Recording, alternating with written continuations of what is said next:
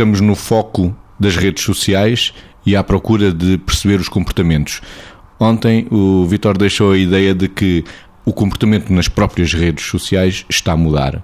O Facebook provavelmente era tido como o mais agradável, hoje sente-se mais aversivo e o WhatsApp, por exemplo, não fazendo aqui apologia de privilégio em nenhuma rede, mas está a ser tomada cada vez mais o um para um, como dizia o Vitor, do que de o um para muitos. De que forma é que as pessoas se podem defender exatamente das adversidades que as redes sociais podem causar? Normalmente o ser humano aprende à sua custa. e isto só prova que está a aprender à sua custa. O que é que isto quer dizer? Quer dizer que, na linha da, do que dizia ontem, de, do lançamento do Mésicles hoje, é isso mesmo. As pessoas, se nós disséssemos em determinada altura a estas pessoas que utilizavam de uma forma, como eu dizia ontem, não seletiva à rede, de uma forma completamente exposta, ou seja, que é, é de uma forma em que as pessoas, no fundo, é, é como se defendessem em determinada altura ou praticassem um nudismo nudismo de comunicação. Só que o nudismo de comunicação é pouco erótico, não é? E, portanto, a qualidade da comunicação, utilizando esta imagem, a qualidade da comunicação tem que ser erótica, não pode ser pornográfica. Mas se nós disséssemos isso às pessoas, as pessoas, não, em determinada altura estavam muito na pornografia da comunicação. Agora percebem que se está a perder alguma coisa e que tem consequências a pornografia da comunicação porque fica violenta, fica agressiva, fica crua, fica desinteressante. E então começam a enverdar para aquilo que dizíamos que é um para um, que é a necessidade de comunicar está lá, a necessidade de partilhar está lá. Se eu não tenho tempo de estar fisicamente com o outro, mas eu quero estar com alguém, mas é com alguém que eu escolhi e eu sei com quem estou a falar num determinado tipo de rede e nesse sentido não estou a falar para todos. Quando eu estou a falar para todos, de facto, estou a ter uma sessão de pornografia de comunicação.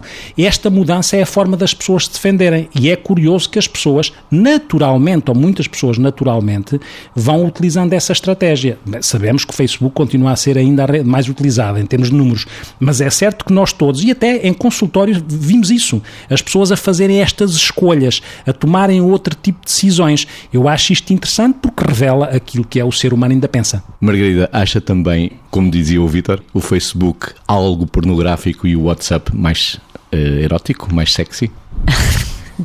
Eu não tinha posto as coisas assim, de facto. Mas sim, mas posso concordar com isso, não é?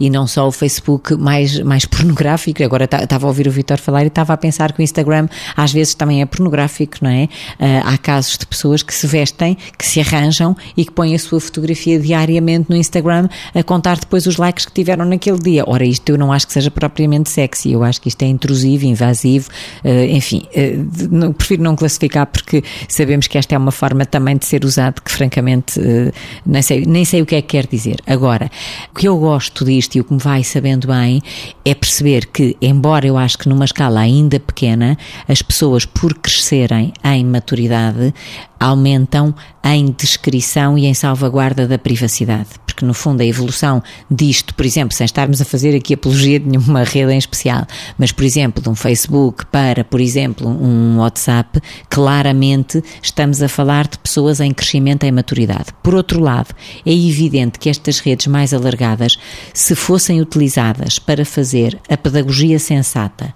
para colocar aquilo que vale a pena ser visto e ouvido, era uma forma de disseminar rapidamente o que pode importar para que outros se possam, eh, enfim, cultivar mais, estar mais atentos, etc.